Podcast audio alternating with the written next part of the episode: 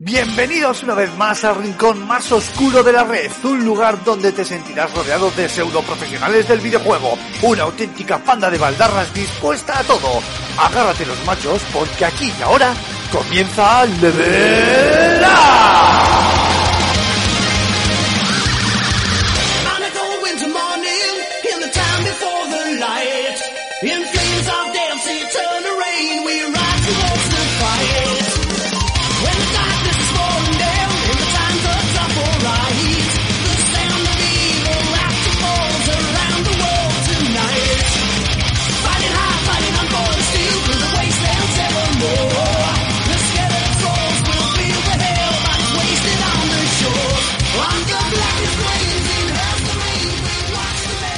Buenas a todos, muy buenas a todas, bienvenidos, bienvenidas a un nuevo Level Up, programa número 12 de esta nueva etapa en formato de micropodcasting y que, bueno, pues hemos tenido a bien eh, traeros en esta ocasión, pues para vuestro goce, deleite y mm, placeres varios.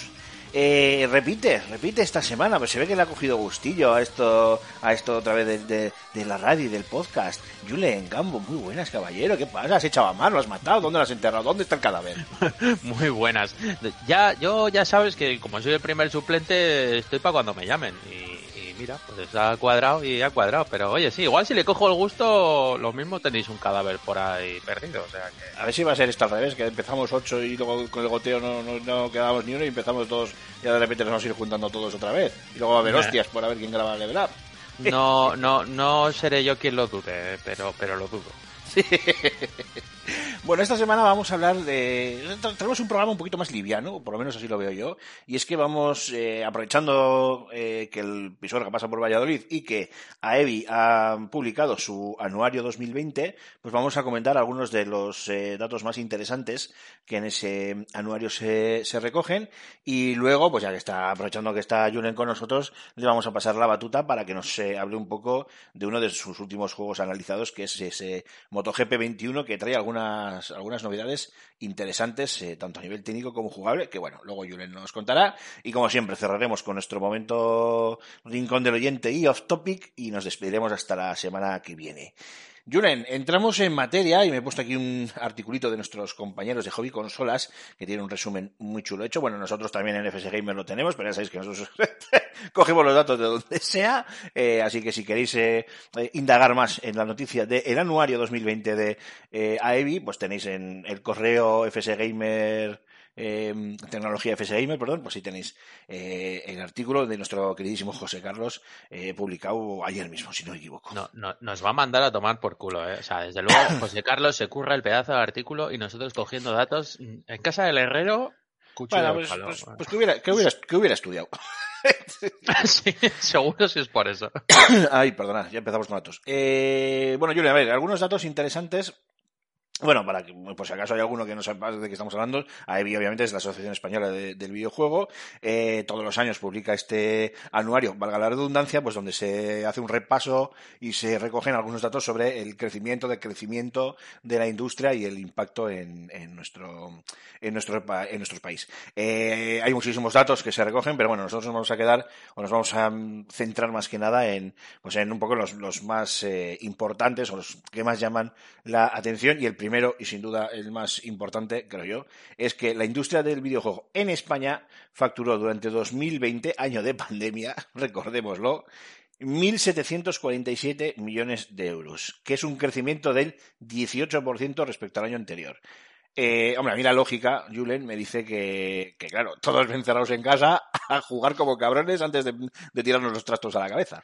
Hombre, es que, pero es que es lógico. Es que a nivel de pandemia, pues ha sido un año lamentable, pero, pero para ciertos sectores en los que el estar encerrado entre cuatro paredes y tener que buscar un, un entretenimiento, pues ha sido un año bueno. Mm, Sea la industria del videojuego o me viene a la cabeza plataformas eh, como Netflix y HBO, por poner un ejemplo, vamos.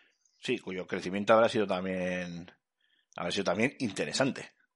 Eh, claro, Bueno, de hecho, de- per- perdona que te interrumpa, de Sí, hecho sí. yo creo, recuerdo, bueno, ya sabes que yo la, la pandemia, el, el confinamiento duro lo pasé en el pueblo, la verdad que por una carambola del destino eh, pude, verdad, pude, marchar, pude marcharme eh, viéndome, había visto demasiadas pelis de zombies y dije, sé cómo va a acabar esto, me voy al pueblo.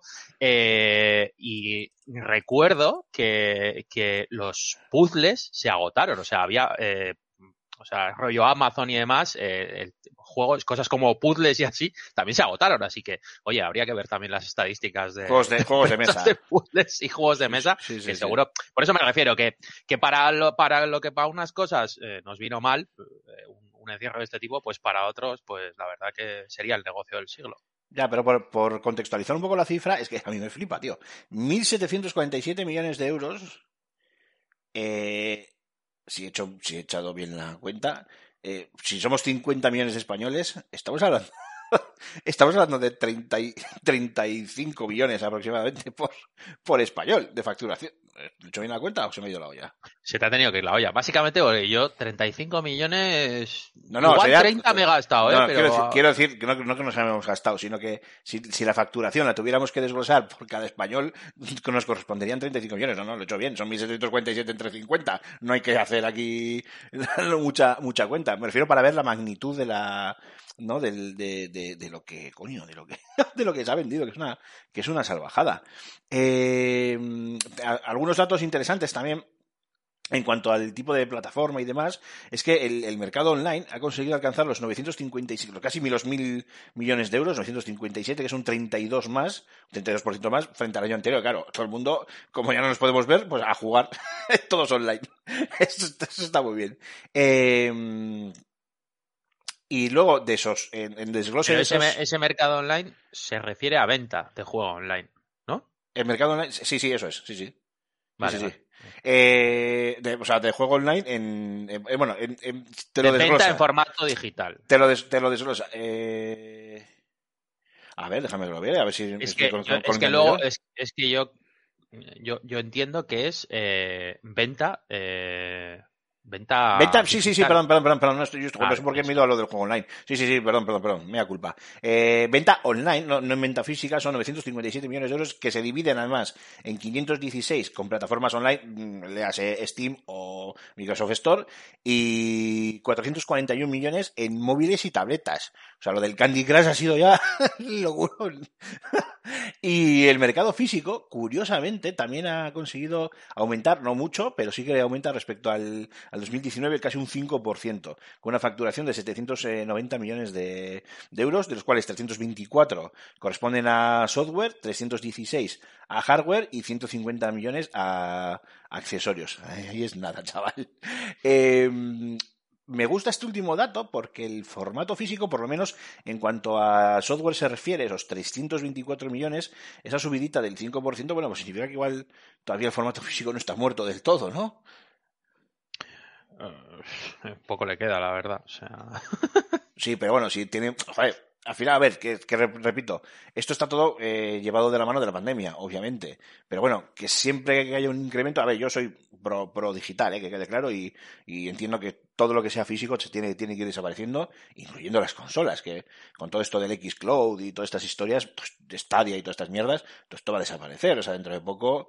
Eh, o sea, tengo muy claro que PlayStation y Xbox dentro de poco van a ser dos aplicaciones más en, el, en nuestra Smart TV y en nuestro móvil y en donde eh, allí donde juguemos. Pero bueno, esto ya hecho, recuerdo un es a nivel level up postal. Recuerdo un level up de hace bastante tiempo en el que tocamos este tema, en el que dijimos que posiblemente al formato físico, ya no solo en, en cuanto a juegos se refiere, eh, sino a- al formato consolas, eh, no le quedaría más allá de un par de generaciones. Y viendo los problemas de stock que estamos teniendo con este inicio de generación, eh, unido a, sistemas que, que empiezan a despuntar, como el Xcloud que tú decías, eh, tiene pinta de que igual esta es la última generación.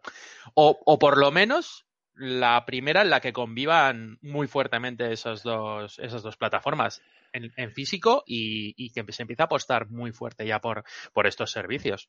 Hombre, a ver, yo, yo tengo claro, eh, perdonad porque como de costumbre nos estamos haciendo unos topic y nos estamos yendo de, Sí, del tema, pero ya que, ya que estamos, ya hablaremos también largo y tendido. Microsoft ha dado un golpe en la mesa muy fuerte porque se ha bajado el, eh, lo diré, La comisión la, de... la comisión de venta de un 30% a un 12%, en una clara maniobra para ir a por, a por Steam.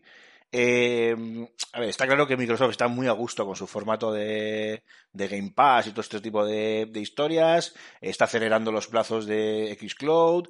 Eh, yo creo que, mm, lo digo aquí y ahora, ¿eh? yo creo que Microsoft va a ser la primera en anunciar cuando sea, no sé si dentro de dos años o dentro de diez, no tengo ni idea, pero la primera en anunciar que se abandona el formato físico, o sea, que se acaban las, las Xbox para convertirse en una aplicación más de nuestros móviles, smart, eh, smart TVs, etcétera, etcétera, va a ser, va a ser Microsoft, pero bueno, esto es harina de otro costal y ya lo habremos llegado el, el momento. Volvemos a las cifras de España.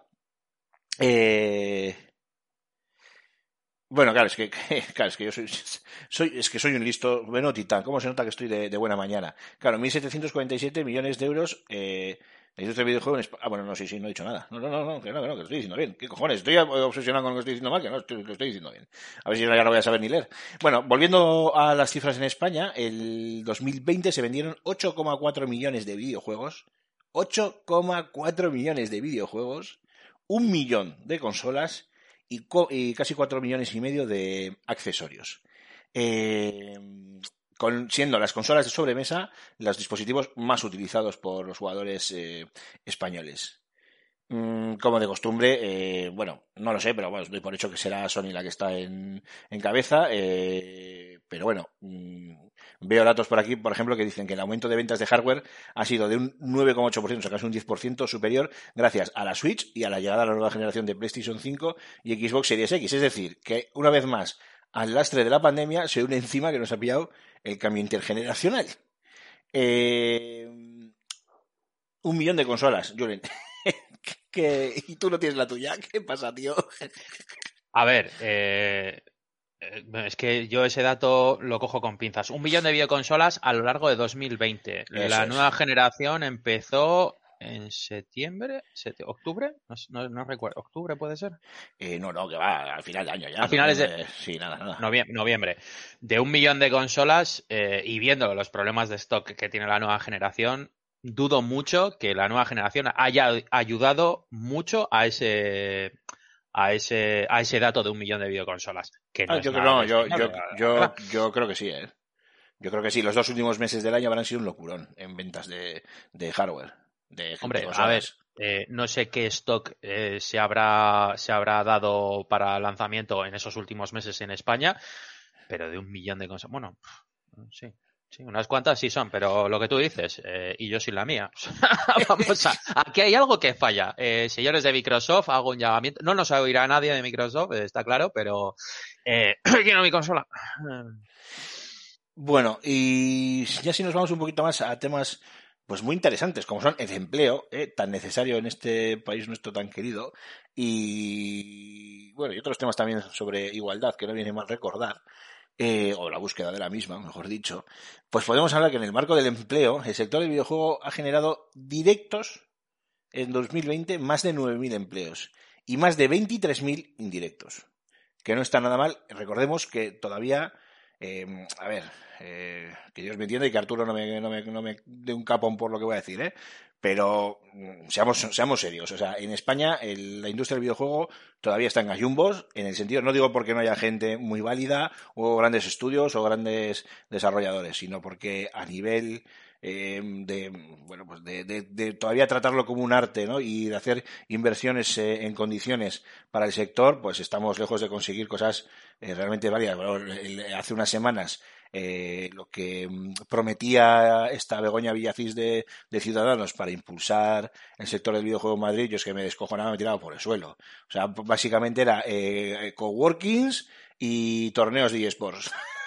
¿Sabes? No, pues mira, Morita, lo que Pero hace es falta eh, eh, son dinerindos eh, para, para poder financiar a los estudios pequeñitos para que puedan contratar gente y lograr sacar adelante sus desarrollos. Eh, Pero es que creo que ayudas es fiscales y económicas. Pero es que creo que precisamente ese es el problema que hay en este país con esta industria. Bueno, eso que los políticos, que los políticos siguen tomándoselo a cachondeo y siguen ven los datos, pero no ven más allá de eso. Se piensan que la industria del videojuego es simplemente eh, eh, hacer torneos de streaming, o sea, torneos eh, gamers y, cosas así.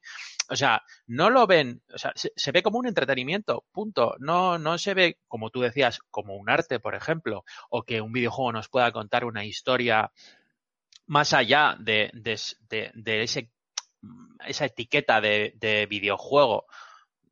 No, ese, ese es el problema. Hombre, el que es que- es que yo, yo voy un, poco- un, paso más allá, Julen. El problema no es ya que los, los políticos no se lo tomen en serio, no, es que el problema es que el político que dice tomárselo en serio se queda en, en, en una capa totalmente superficial, que vaya, no, no está mal, pero es decir, que un coworking y montar torneitos de Fornite, que- vale para lo que vale, y ya está, que no, no, no llega más, que aquí obviamente lo que hace falta es una regulación fiscal eh, y una serie de, de ayudas económicas y a la contratación, ¿sabes? Que al final eh, incentiven el- el- la, la- la creación de empleo, pero sobre todo más que nada porque los estudios pequeños, que, cuya financiación es, eh, pues eso, pues po- poco menos que una odisea, eh, bueno, y ni poco menos, una puñetera odisea, eh, puedan realmente eh, contratar a la gente eh, para llevar a, a cabo sus, proyectos, llegar, llevarlos a buen, a buen término. Que no todo en este país dependa de publicar en PS Talents o en tener una, bueno, pues ya un, un cierto bagaje y entonces mm, tener cierta laxitud a la hora de poder lanzar un juego que ríete tú, porque hay que, es- pues eso, sangre, sudor y lágrimas,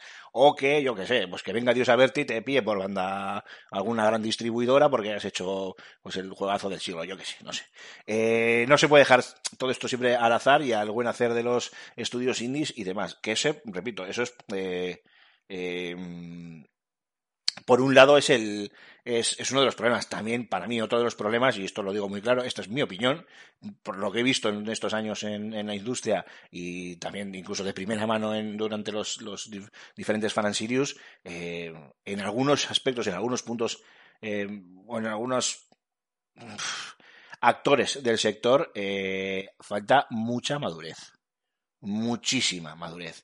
Hay un infantilismo, un un creamos grupitos y mira este porque tal y mira el otro y que si por la espalda no sé qué y si por la cara no sé cuál y no sé cuánto. O sea, un infantilismo, una falta de, de- seriedad y de responsabilidad y de madurez que es como, mira chicos, lo, que os pase lo tenéis merecido, pero que quede bien claro que esto es para una parte del sector, no para todo el sector, porque generalizar en este caso sería un, un- un grave error por mi, por mi parte, pero es algo que es que lo he vivido de primera mano y lo tengo bastante, bastante, bastante claro. Eh, más cifras, Julen. En España hay nada, cuatro amigos jugando, 16 millones de jugadores. Y una cifra que más o menos se repite, que es donde, que es la de la diferencia entre hombres y mujeres, que ya apenas es inexistente, 54% hombres, 46% mujeres, un pelín menos de mujeres, pero para mí esto es casi un empate técnico, eh, eh, dedicando además una media de 7 horas semanales a, jugar entre eh, todos ellos, entre estos 16 eh, millones de, jugadores. Entonces, es lo típico, Julen, esto de jugar es cosa de chicos, ¿no? Hombre, a ver, es que mm, ya no es que sea solo cosa de chicos o de chicas. Eh, a mí hay un detalle que, que, mm, que me gusta mucho y es que eh, este dato de, de 16 millones de jugadores, de videojugadores, eh, cada año va a ir a más. Y va a ir a más por una sencilla razón. Quizás nosotros, tú y yo, que ya, ya peinamos alguna cana, eh, Alguna que otra, sí. somos, somos la generación que ha crecido con los videojuegos. Eh, básicamente porque nuestros padres eh, no han tenido esa no esa posibilidad, sino que, que al final los videojuegos tienen, tienen un nacimiento no tan eh, antiguo como, como nos gustaría. Eh, entonces, a lo, a lo que quiero ir, para no andarme por los cerros de Úbeda, es que desde nuestra generación en adelante, eh, todos van a crecer con una consola en las manos. Yo tengo dos niños y, y- mi hija pequeña tiene nueve meses y es que ya sabe coger un mando. Evidentemente no sabe jugar, lógicamente, pero me refiero a que mis hijos van a crecer con una consola en casa desde el minuto uno. Eh, cosa que yo, por ejemplo, no he tenido, o, cosa como nuestros padres, evidentemente, pues, pues mi padre ha visto la consola en casa cuando yo ya tenía una cierta edad, pero jamás le ha dado por tocarla. Eh, me refiero a esto, nosotros vamos a ser padres jugones, nuestros hijos van a ser jugones desde el inicio y, y posiblemente mis nietos, si tengo la fortuna de llegar a verlos, eh, serán jugones desde, desde, desde muchísimo antes también. Y tendrán padres que, que han crecido ya con eso, con lo cual ese, ese 16 millones de, de videojugadores dentro de 10 años va a ser una locura. Sí, sí, mira, hay un anuncio de una conocidísima operadora de, de, telefonía que me lo vi por primera vez, creo que ayer precisamente, y me hizo mucha gracia, ¿no? Que es eh, el padre jugando en el salón algún videojuego donde le están poniendo Ah, sí. fino filipino y la madre tiene que subir a buscar eh, al, al hijo, a la hija, no, no recuerdo. A la hija, a la hija. a la hija que está en clase eh, online, le tiene que, que subir a buscar para que por favor baje a ayudar al padre que le están poniendo Macarena. Pero, y esto es algo el que padre una está jugando, pero el padre está jugando con los compañeros del curro. Sí, sí, sí, sí, sí, sí, sí. Que es, es que es cojonudo. Sí, sí, claro, pero es, pero es que es así, porque es, es como si, no sé qué decirte, es como si cuando pues tu querido retoño sea más mayor y empiece a jugar y estamos un día pasándonos el Low Riders 4 regreso a Enoch, yo qué sé, eh, pues le dices, toma, pilla el mando que tengo que ir a mear. Pues es que es lo mismo. Sí, porque que tenga que venir a echarme una mano porque me estén fundiendo, mm, lo llevaría muy No, mal. no, ¿eh? eso en O sea, caso sería mi hijo, pero como yo no voy a tener hijos, no. no- Eso lo llevaría muy mal. No, no, no. De todas formas, eh, y por cerrar ya el tema este del anuario de, de mm, AEBI, eh, bueno, vuelvo a decir, el anuario lo tenéis disponible en aebi.org.es, son 84 páginas de informe con muchísimos más datos que los cuatro pinceladas que os hemos dado aquí. Eh, además viene una, un, bueno, un pequeño texto introducto- intro- ah, introductorio perdón, de Nadia Calviño, la vicepresidenta segunda del gobierno, y ministra de Asuntos Económicos y de Transformación Digital, eh, bueno, donde se habla también, pues, por ejemplo, en- del plan España Hub Audiovisual de Europa y luego muchísimos datos más que tenéis en un PDF, por cierto, de una maquetación muy chula, me ha encantado. Eh, os lo recomiendo a, a todos. Eh, Julen, vamos a hacer una breve pausa, si te parece, y vamos ya con MotoGP. ¿Hecho? Perfecto. Muy bien. Bueno, pues que no se mueva nadie, que paso lista.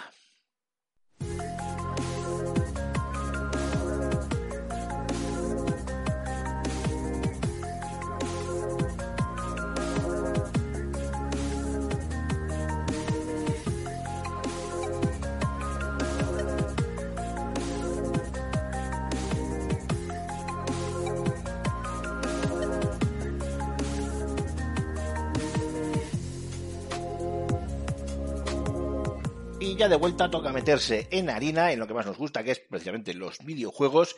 Y esta semana, y aprovechando de nuevo la visita de nuestro queridísimo Julen, pues vamos a hablar de MotoGP 21, como antes decíamos, uno de los últimos títulos eh, reviewado por Julen, analizado por Julen, reviewado, ¿eh? me, quedo con esa palabra.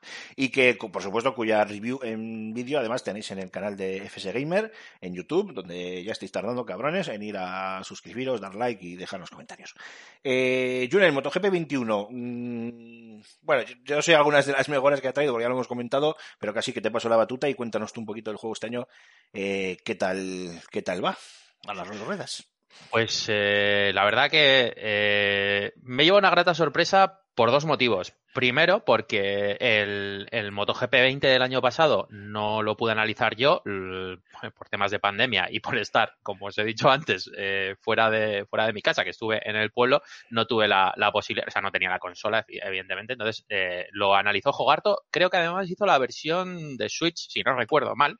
Eh, entonces, mis, eh, mi, mi experiencia era la de MotoGP 19 y evidentemente del 19 al 21 eh, ha sido un salto bastante grande para mí. Sí que es cierto que para aquellos que igual jugaron a MotoGP 20, este MotoGP 21 sea bastante continuista y las mejoras que puede traer a priori no son no son tan notables. Eh, sí que es cierto que eh, a ver, como, como es un lanzamiento intergeneracional, eh, ha salido en consolas de antigua generación y consolas de nueva generación, sí que donde igual se puede notar un poco más ese salto es eh, en, nueva generación, sobre todo, especialmente, y esto evidentemente lo he leído porque no tengo una Play 5, eh, lo he leído y lo he comentado con gente que sí, sí tiene una Play 5, es eh, el tema del DualSense, eh, se nota muchísimo el, el force feedback que, eh, o sea, el- ese, ese mando nuevo que tiene, que tiene la Play 5 con DualSense eh, debe hacer que, ostras, se note una pasada eh, y que se asemeje incluso a, a cuando usamos eh, un volante con, con force feedback en, en un juego de coches. eh, salvando las diferencias, evidentemente, no es lo mismo manejar un periférico como un volante a, a hacerlo con un, con un mando. Eh, pero bueno, la verdad que, que yo me llevo una grata sorpresa en el sentido día, de que perdóname, Julen, algún día tendremos que hablar de, del- de la sacada de chorra, con perdón de la expresión, de Sonic con, con el DualSense, que a mí, o sea, y todo el mundo sabéis, yo no soy eh, precisamente sospechoso, ¿eh? que si alguna plataforma me gusta a mí es, es Xbox y Microsoft, pero lo, de, lo del DualSense, vamos, a mí me- lo que han hecho en el DualSense, me nos lo ponen en el mando de Xbox y me estoy tocando hasta el fin de los días. Madre mía, qué, qué maravilla. Bueno, eso es salvo por el problema que creo que han presentado los dos mandos de... Ay, es una palabreja esta en inglés que tanto nos gusta adoptar. Bueno, esto de que se les iba la olla y no centraban el... no se centraban y se iban para los lados. los grips, no, no, ¿cómo sí, es? pero ¿cómo llaman? no, Eh, el drift o algo así, ¿no? Sí. El drifting, ¿no? El drifting, el problema de drift, drifting, drift, sí. Sí, como si, esto, como si esto fuera Fast and Furious. El problema de drifting, que creo que lo han presentado los dos mandos, ya ves, no sé si ha habido sendas denuncias, pero bueno, fuera parte de eso, a mí lo de los mandos en esta generación me ha flipado, siendo Xbox muy continuista, pero es que te- ya tenía un mando cojonudo, y siendo Sony, joder, pues... Hombre, pero es que. Con- es que Microsoft lleva teniendo un mando bueno desde la 360. Sí, sí, sí, sí. De hecho, desde la 360 hasta ahora, eh, la evolución del mando ha sido mínima. Sí, sí, O sea, y, de, de, Xbox One a, a Series SX barra X, eh, creo que poco más de añadirle el botón de, de Share, ¿no? No- El botón de Sare, la nueva cruceta de 8 puntos. Ah, bueno, eso, sí. eso. y un poquito más de, de grip. Es textura rugosa en la parte inferior. Sí, pero me Eh, refiero a que lo un- que es la composición del mando, Ah, todo igual, todo igual. todo igual. tamaño, forma, etcétera, es es Todo igual. 99,9. A mí cosas del, del DualSense, como todo esto de los gatillos, todo el tema del, de cómo responden los sticks y tal, cómo responde a los juegos, vaya. Eh, incluso el, el tema de la pantalla táctil, los colores, e incluso que me gustaba mogollón, el altavoz en el, en el mando, porque cuando jugabas a juegos como el de Fórmula 1, era una pasada escuchar al ingeniero en el mando. Era brutal. me encantaba. Sí, Pero- Es un detalle, pero... Pero bueno, ya, oye, poco a poco cada uno va con su diseño y bueno, pues, pues, pues es lo que hay. Y como de costumbre nos estamos yendo otra vez por nuestros de VDA. Bueno, Eh, oye, MotoGP. Tenemos mini noticias dentro de noticias, o sea que Sí, tampoco... huevos de Pascua. Eh, a ver, que me perdió. Vale, bueno, eso, en nueva generación se nota ya también el tema de la resolución dinámica que se va a los 4K para unos 60 FPS fluidos. Evidentemente, pues, pues eso ya es una mejora bastante, bastante importante. Eh, para los que todavía no hemos dado ese salto generacional, pues, pues evidentemente esto no lo vamos a notar tanto. Y respecto al tema jugable, pues bueno, eh, sigue apostando más o menos por esa base pulida. Sí que es cierto que, bueno, pues eh, se le va dando un poco más de, de correcciones y demás. A mí se me sigue haciendo súper difícil llevar un- una, una moto. No, o sea, igual el problema es que tiendo a jugar a un juego de motos como lo haría en un juego de coches. Sí. Y de hecho en el gameplay, mm, hasta Imar me lo dijo el otro día, eh, balanceo la moto como, como si fuese pegando cabezazos. Pero a mí me pasa lo Eh, mismo, ¿eh? Me pasa exactamente lo mismo. No paso de la primera curva. Me pego unas hostias con el MotoGP siempre. Oh, Bueno, yo, eh, o sea, voy a hacer una cosa, si me acuerdo, evidentemente. ¿eh? Si el año que viene analizo MotoGP 22, voy a publicar en el gameplay las dos primeras carreras que juegue. Porque esas sí que son un espectáculo. Porque una vez que juegas cinco o seis carreras, evidentemente ya vas cogiendo un poco el tino y vas inclinando poco a poco la moto. Pero en las primeras carreras, sobre todo las primeras curvas, me pasa que es como os digo, que lo hago como con un coche, eh, que giro la seta a bloque y claro, evidentemente la moto gira mucho más, con lo cual me como media curva por el, por el verde. O sea, es, es un auténtico espectáculo, la verdad. Eh, pero Una bueno, de las grandes novedades de este año es que puedes ir a por la moto, ¿no? Si te caes. Eso es, sí. Eh, no deja de ser un, mm, bueno, y diría un minijuego. mm, o sea, tú te, lo puedes desactivar, ¿eh? Eh, tú te caes, se ve, eh, la, se ve al, al piloto como se levanta y tú con, con, con los sticks tienes que manejar al piloto simplemente para acercarle hasta la moto, ¿vale? Una vez que ya está cerca de la moto, eh, ya el automáticamente lo hace automáticamente para o sea se, le- cambia la cámara incluso te pone una cámara la mítica cámara on board eh, de, la parte de adelante y se ve como eh, se empieza a levantar la moto la coge se sube hasta que consigue salir a pista como digo esto se puede desactivar y poner el modo clásico básicamente porque se pierde un montonazo de tiempo. O sea, es decir, si estás jugando con, con esto y te caes, olvídate, o sea, has perdido la carrera porque eh, tus contrarios están ya eh, a una vuelta casi, o sea, es una locura. Y Venga, unas conclusiones finales.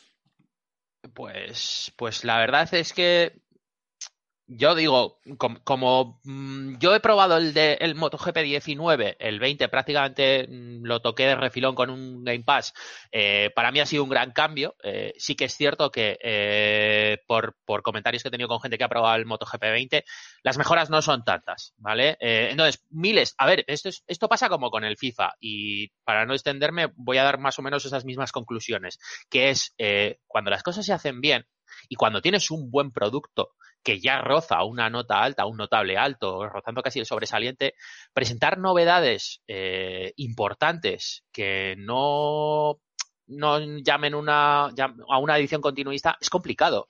Entonces, MotoGP 21 está en en este punto, en el que ya tiene un buen producto y mejorarlo es complicado. Sí que es cierto que se atasca en el tema de los modos de juego. Los modos de juego son los mismos que el año pasado. Y echo mucho de menos, eh, y lo digo en la review, el, tema de la pantalla partida, que es algo que, gracias al auge del modo online, pues cada vez se va perdiendo más. Pero yo creo que Moto, o sea, Milestone va en una senda muy buena. Sí, sí que me gustaría que para el año que viene, no sé, no sabría qué decir el qué, ¿eh? pero que intente darle una vuelta de tuerca a, algún modo de juego nuevo o, o yo qué sé. mm, Que añada algo que digas, o si pagar un precio completo por un juego que es prácticamente, no te voy a decir un calco del del año pasado, pero que sí que quizás no, pre- no justifique, no, no presente tantas novedades como para justificar ese precio completo. Sí, a ver, como, como pasa con los FIFA y... Eso, eso es, eso es. Eh, tenemos el caso de, por ejemplo, Pro Evolution Soccer este Eso año es, ha dicho, eh, mira, yo es que os voy a dar casi un copy-paste del año pasado porque con una generación nueva de por medio tengo que dividir eh, recursos, pues mira, eh, os voy a hacer una actualización y os voy a cobrar la mitad de precio. Pues oye, es algo muy loable, algo que quizás, pues, MotoGP 21, FIFA 21,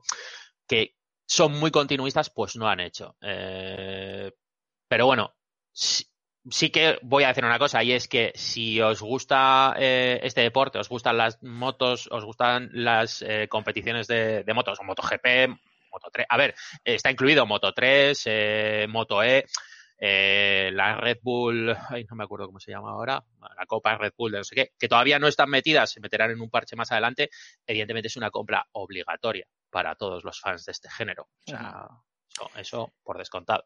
Pues dicho queda. Eh, vamos a hacer una segunda breve pausa y última. Pausa musical y va- vamos ya con el rincón del oyente y el cierre del programa. Que no se mueva nadie.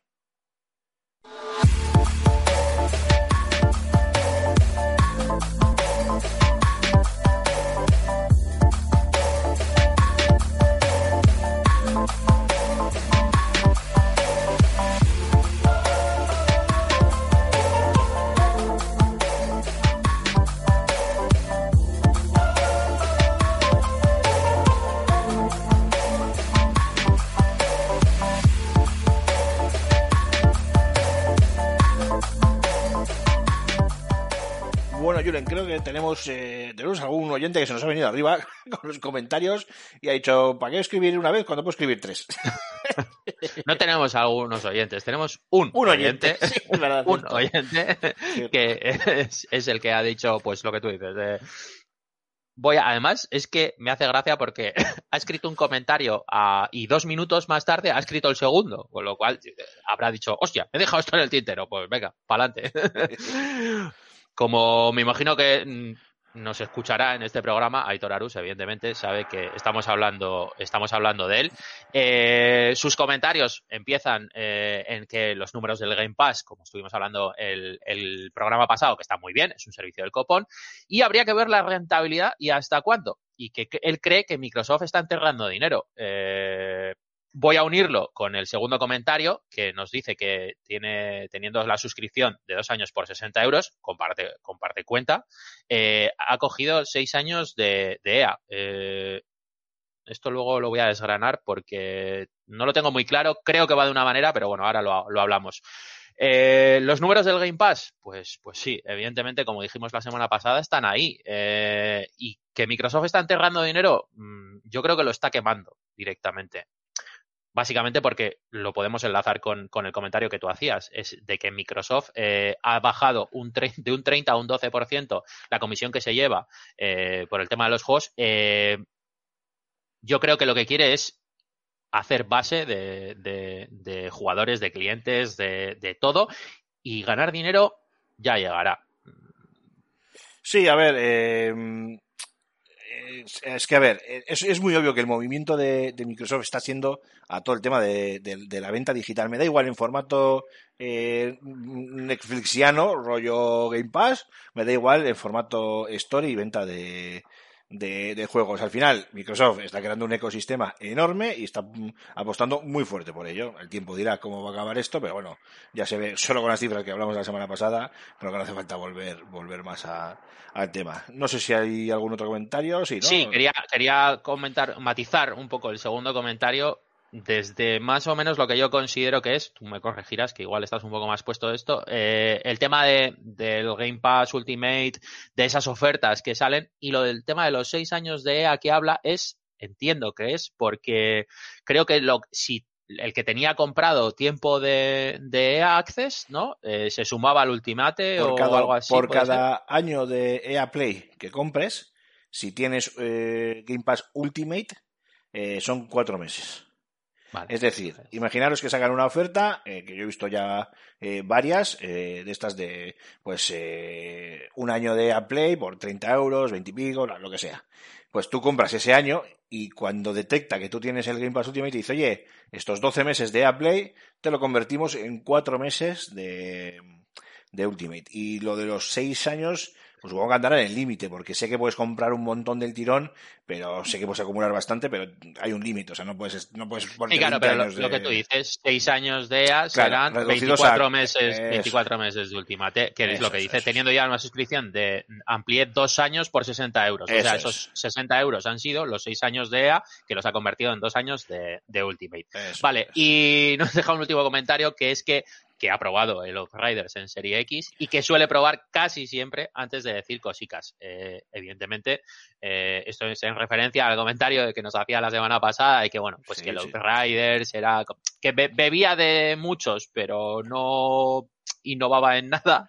Eh, y nosotros le dijimos que, bueno, nosotros, de hecho, ayer mismo eh, Lo terminamos. lo ter- terminamos el, el modo historia Bueno, sí, y empezaremos con las incursiones, eh, pues me imagino que hoy, la verdad. Así que posiblemente la semana que viene, pues os daremos unas impresiones de, de esas incursiones, porque como nos ha gustado, pues vamos a seguir hablando de los Raiders. Y al que no le guste, pues mira, desde aquí, que empiece, que pause el vídeo hasta, hasta el off topic. Bueno, ya, ya, que, no le guste, que no se preocupe, que ya le hablaremos del Second Extinction. No hay, pro- no hay- sí, sí, no largo y tendido. No hay problema. Tenéis, por cierto, tenéis un vídeo del Second Extinction que estuvimos probando el alfa.